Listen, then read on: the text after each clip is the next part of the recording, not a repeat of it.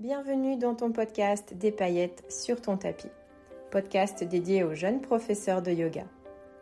Si tu te sens régulièrement assailli par le fameux syndrome de l'imposteur, si tu passes beaucoup de temps à créer tes cours, ateliers ou stages de yoga, si tu as du mal à sortir de ton yoga teacher training et oser trouver ton propre style, ou si régulièrement tu perds confiance en toi, alors ce podcast est fait pour toi.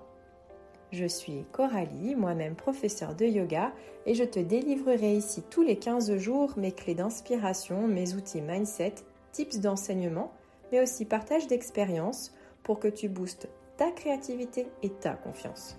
C'est parti Hello et bienvenue à toi, jeune professeur de yoga qui déchire, pour un nouvel épisode aujourd'hui de ton podcast Des paillettes sur ton tapis.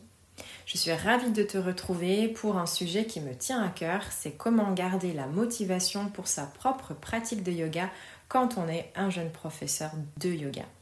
Alors, je ne sais pas toi, mais moi je suis passée par cette phase en toute transparence quand j'ai commencé ma carrière. Non pas que je considérais que ma pratique était quand j'étais sur mon tapis à enseigner, pas du tout, mais c'est simplement que c'était pas du tout ma priorité. Pourquoi?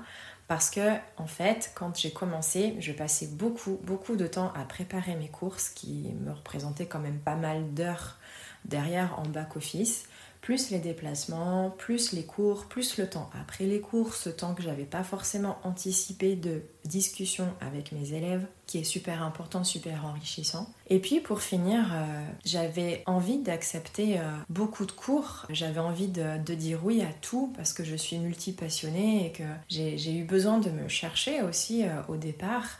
J'ai eu besoin de faire beaucoup d'ateliers, beaucoup de cours. Je, disais oui vraiment à toutes les suggestions, les cours privés, etc. Et ça m'a demandé des ressources en temps qui ont pris finalement sur le temps pour moi. Et c'est en cela où en fait où j'ai délaissé ma pratique personnelle. Donc encore une fois, quand on est jeune professeur de yoga, on a déjà beaucoup à faire entre retranscrire tout ce qu'on a appris dans notre yoga teacher training, tout ce qu'on veut apporter à nos élèves, on lit beaucoup, on continue à se former peut-être à côté aussi, ce qui est un investissement en temps et en argent.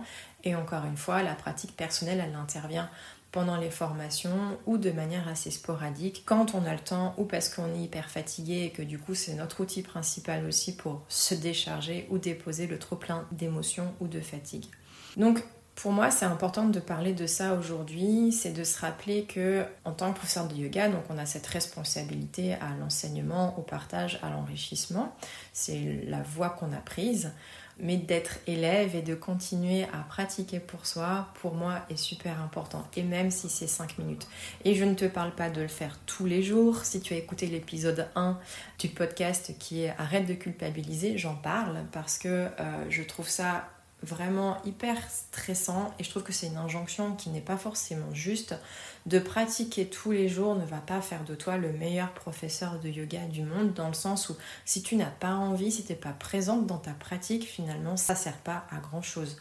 Donc autant pratiquer 10 minutes même par semaine pour toi dès lors que tu es vraiment investi dans ta pratique et que tu le fais avec plaisir, avec intensité dans le sens de présence. Pour moi, ça c'est hyper important aussi. Je voulais te le partager avant d'entamer euh, cet épisode. De quoi on va parler euh, aujourd'hui? Je vais te livrer quatre conseils ou idées qui pourraient peut-être euh, te donner ce goût de renouer avec le plaisir de la pratique perso pour garder tes hautes vibrations de jeune professeur de yoga et pas de te laisser tout le temps embarquer par le rythme un petit peu effréné de la vie et ce, même si tu es prof de yoga.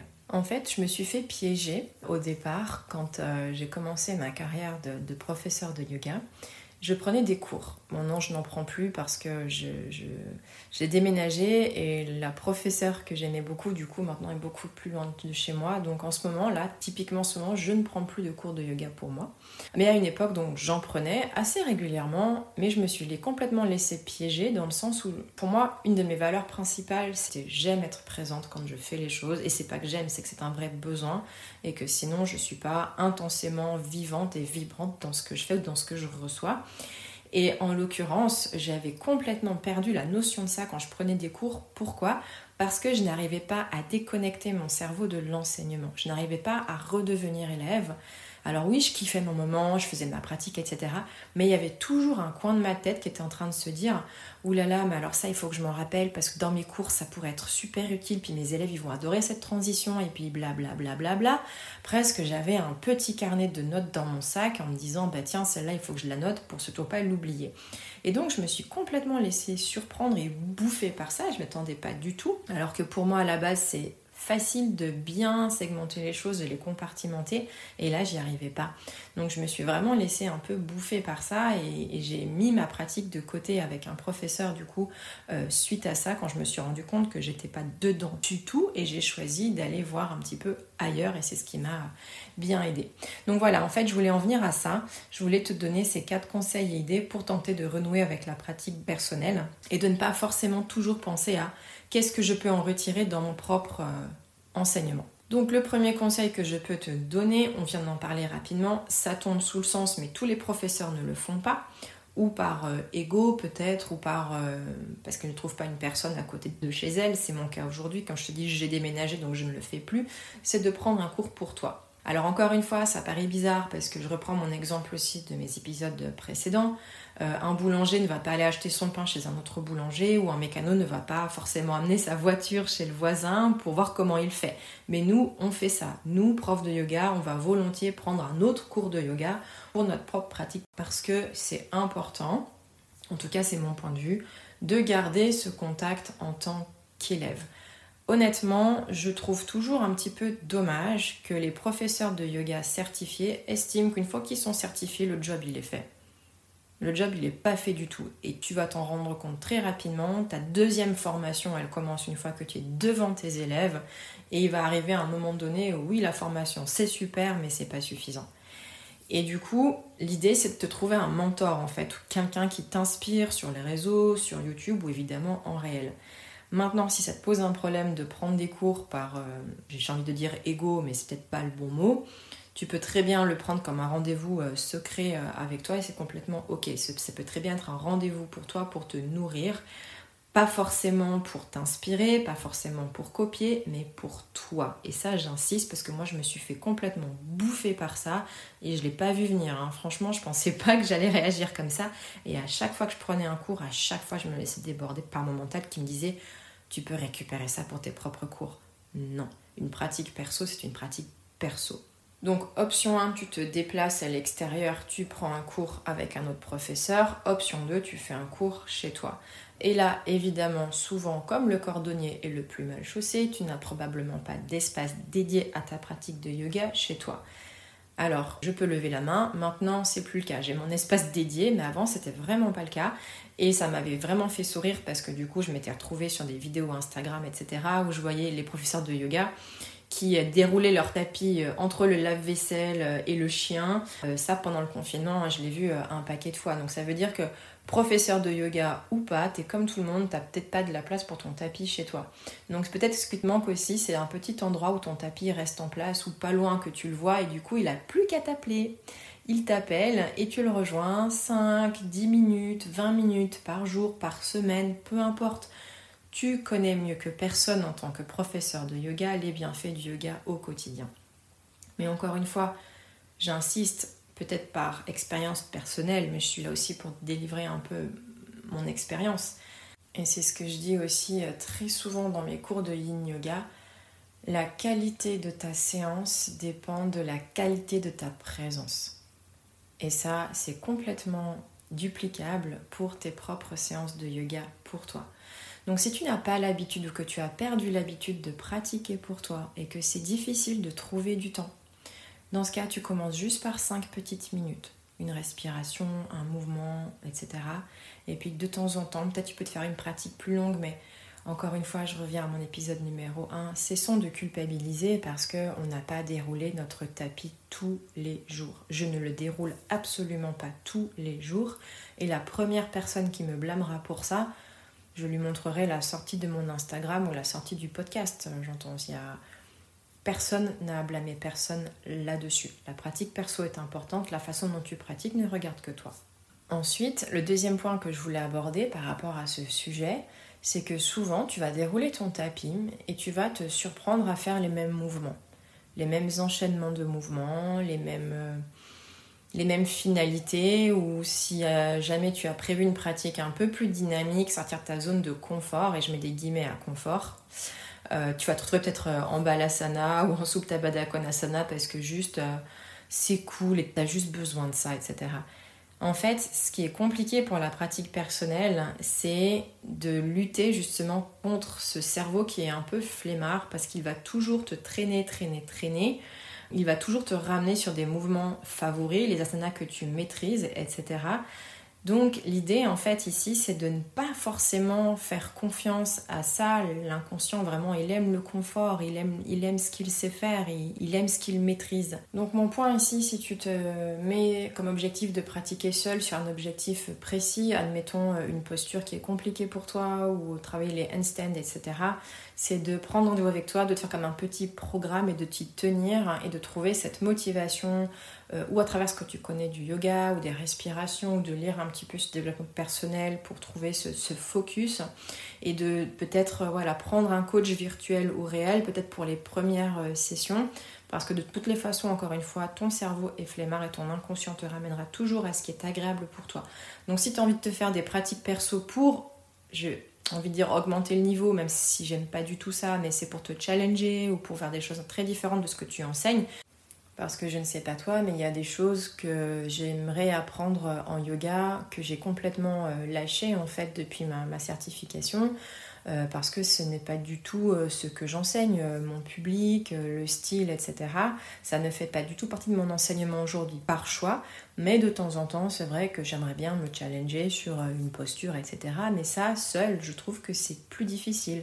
Donc c'est vraiment mon conseil, c'est d'aller prendre rendez-vous avec soi et de se fixer un but vraiment un but. Aujourd'hui, je travaille ce point-ci. Aujourd'hui, je travaille ce point-là. Hmm? Et encore une fois, aucune urgence, euh, aucune injonction sur la régularité, tu fais bien ce que tu peux, tu es un jeune professeur de yoga, tu es probablement ou occupé par un métier à côté, plus des heures de yoga en plus, ou en pleine reconversion, et c'est hyper chronophage. Donc ça, ça viendra dans un second temps et c'est parfaitement ok. Ensuite, tu fais partie peut-être des personnes qui sont super à l'aise avec le training personnel. Vraiment bravo, profite, c'est super. Euh, tu sais aussi par ton apprentissage de la philosophie que tout est impermanent, donc de temps en temps, il y aura peut-être des moments où tu auras moins de niaque en fait pour dérouler ton tapis. Et dans ce cas, pas faire autre chose. Tu peux aller courir, euh, tu peux euh, moi, ce que j'aime bien faire, je l'avais déjà fait sur, euh, écrit sur un post Instagram, c'est de mettre une musique très différente pendant mon entraînement personnel. Euh, la musique, vraiment, pour moi, c'est une source d'inspiration euh, inouïe dans mon corps. Je me laisse vraiment guider par ça et du coup, ça va me donner envie de bouger différemment. Et, et finalement, ma séquence, que, ma séquence de tous les jours, on va dire, quand j'ai vraiment pas envie de réfléchir, etc., je change la musique, ça va me changer mes appuis, changer mes transitions, changer ma respiration et voilà, ça y est, je me sens bien. C'est comme si j'avais ramené un petit peu de fantaisie pour casser ma routine. Parce que pour moi, ça c'est quelque chose qui est difficile, la routine, les rituels, la routine, tout ça pour moi c'est c'est super enfermant, donc euh, j'ai besoin d'en sortir régulièrement pour ne pas me lasser. Donc voilà, si tu es partie de ces gens-là aussi, même si tu es à l'aise avec cette régularité de ton entraînement personnel pour ne pas te lasser, de temps en temps un petit peu de fantaisie, euh, de te faire un feu de cheminée et pratiquer devant, ou au contraire pratiquer sur ton balcon ou dans l'herbe, ou de pratiquer juste sans tapis pour avoir des sensations très différentes au sol de te dire aujourd'hui, bah tiens, je fais mon training d'habitude, mais je mets aucune main au sol, je me fais un yoga sans les mains. Enfin, après, tu peux vraiment trouver des idées dans tous les sens pour te challenger à toi sur des choses très simples. Euh, mais du coup, pour garder cette routine que tu as réussi déjà à intégrer dans ta vie. Hmm et enfin, le quatrième conseil que je te donnerais, c'est de prendre soin de toi comme si tu étais ton propre élève. C'est-à-dire de la même façon que tu écris tes séquences de yoga pour tes cours et tes élèves, écris-toi ta propre séquence. Plutôt que d'arriver sur ton tapis à la one again, tu prends vraiment le temps de préparer un cours pour toi. Tu te choisis une playlist faite pour l'occasion, tu te mets tes bougies, tes cristaux, peu importe. Tu viens te créer en somme euh, un environnement, une bulle, euh, voilà, très cocooning pour honorer et pour rendre ce moment euh, plus solennel. et tu vraiment tu t'enfermes en te disant voilà, je prends une heure ou je prends 40 minutes ou je prends 20 minutes, tu préviens l'entourage, euh, voilà, la porte est fermée, je suis là pour moi. Et là, tu te fais confiance pour redevenir ton élève. Et si tu arrives à faire cela régulièrement, bah du coup, c'est euh, absolument génial. Après, une chose aussi que j'aime que j'aime bien faire et que je peux te conseiller, hein, éventuellement comme un cinquième conseil. Alors, il est un petit peu à part celui-ci. Euh, si tu n'as pas le temps forcément de faire euh, tout ça et que tu veux quand même euh, faire de temps en temps une pratique pour toi, ce que tu peux faire, c'est te trouver une vidéo YouTube au hasard et tu choisis en fait par rapport à la durée. Donc tu as par exemple une demi-heure de libre et tu trouves une vidéo de une demi-heure. Alors quand je dis au hasard, pas complètement au hasard non plus, tu choisis quand même le style avec lequel tu es à l'aise et que tu as envie de faire. Et en fait, tu pratiques les yeux fermés. Tu coupes l'image et tu n'as que le son et du coup tu te laisses guider, tu te laisses surprendre. L'idée ici c'est que tu sois euh, très attentive aux instructions et à tes ressentis, que tu plonges pleinement dans un yoga un petit peu différent où tu te connectes vraiment euh, à tes sensations. Hein. donc euh, à voir si ça peut te parler, moi c'est quelque chose que j'aime bien faire. Donc voilà, si cet épisode t'a donné envie de repratiquer pour toi d'une manière ou d'une autre, que tu as envie de reconnecter avec un professeur euh, physique, la première des choses à faire, c'est de rentrer dans ta communauté, dans ton village ou dans ta ville, euh, dans ton quartier. Il y a probablement quelqu'un, une professeure, un professeur peut-être plus expérimenté que toi, qui peut t'aider aussi sur ta voie d'enseignement. Moi-même, euh, j'ai plein de choses à partager, j'ai plein d'idées pour t'aider à faire partie de cette communauté de jeunes professeurs de yoga pour te faire confiance et pour gagner en, aisance et en fluidité. Euh, mais voilà, pour moi, c'était important. Et avant de te laisser euh, sur cet épisode, j'aimerais que tu répondes honnêtement à ces quelques questions. Alors, aucune idée derrière ça de jugement, c'est simplement pour t'aider à ajuster ta pratique personnelle si tu en ressens le besoin si tu sens que c'est un manque dans ta vie par exemple. Donc déjà première question, combien de fois par semaine tu passes sur ton tapis pour toi, sans que ce ne soit un cours que tu donnes? Deuxième question, quel serait ton rythme idéal de pratique personnelle pour te faire du bien à toi? L'idée ici, c'est que ce soit complètement euh, réaliste et réalisable en fait. Donc d'être honnête avec toi-même, peut-être pour l'instant tu vas écrire 30 minutes et ce sera parfait. Mais dans ce cas-là, tu peux déjà commencer à t'y tenir. Dans quelle mesure est-ce que je peux trouver 30 minutes pour ma pratique personnelle hmm? et puis ma troisième question, du coup, c'est quel conseil ou quelle suggestion de cet épisode euh, tu es prêt euh, ou prête à tenter, à mettre en application, à essayer ou pour te remettre un petit peu en selle et, et kiffer ta pratique perso? Donc n'hésite pas à me laisser un, petit message euh, sur mon Instagram ma boîte outils underscore yogi pour me dire euh, laquelle de ces euh, idées, laquelle de ces suggestions tu vas venir peut-être euh, utiliser pour reprendre le goût du chemin vers ton propre tapis pour une vraie pratique personnelle, même si elle est courte. Et n'oublie pas, jeune professeur de yoga qui déchire, que pendant que tu te poses toutes ces questions de est-ce que je suis un vrai, une vraie professeur de yoga, est-ce que je suis un bon ou une bonne professeur de yoga, alors que je ne pratique pas tous les jours, il y a énormément de personnes autour de toi qui admirent ton courage, ta pugnacité et le choix que tu as fait en te propulsant vers une carrière très différente et au service de la communauté et qui disent franchement à voix basse punaise, bravo, il a osé, elle a osé et elle est bonne dans ce qu'elle fait. Donc ça, rappelle-le-toi, tu es tout à fait légitime et à ta place, et même si tu ne déroules pas ton tapis pour faire du yoga tous les jours. Voilà, c'est terminé pour cet épisode. Je te remercie beaucoup de ton écoute. J'espère euh, qu'il a été utile. Et je te retrouve dans 15 jours pour la prochaine émission, une émission qui sera un peu plus dirigée vers des tips pédagogie et enseignement notamment pour te faciliter la vie. Euh, j'ai envie de te parler de quoi faire quand tu n'as pas envie, pas le temps ou pas d'inspiration pour préparer tes séquences de yoga. Donc un épisode à suivre si ça te parle, si tu es des fois euh, aspiré par le temps ou juste la fatigue. Je te donnerai euh, trois conseils pour vraiment te rendre la vie plus facile. Je te dis du coup à dans 15 jours. Et voilà, c'est terminé pour cet épisode. Je te retrouve très bientôt pour une nouvelle édition pleine de conseils, astuces, idées ou outils pour continuer à mettre des paillettes sur ton tapis. En attendant, tu peux me laisser un commentaire ou une note pour m'encourager, mais aussi pour faire connaître ce podcast et qu'il soit utile à d'autres jeunes professeurs de yoga comme toi. Tu peux aussi me retrouver sur Instagram sur le compte ma boîte à outils underscore yogi et je te dis à très bientôt. Merci pour ton écoute.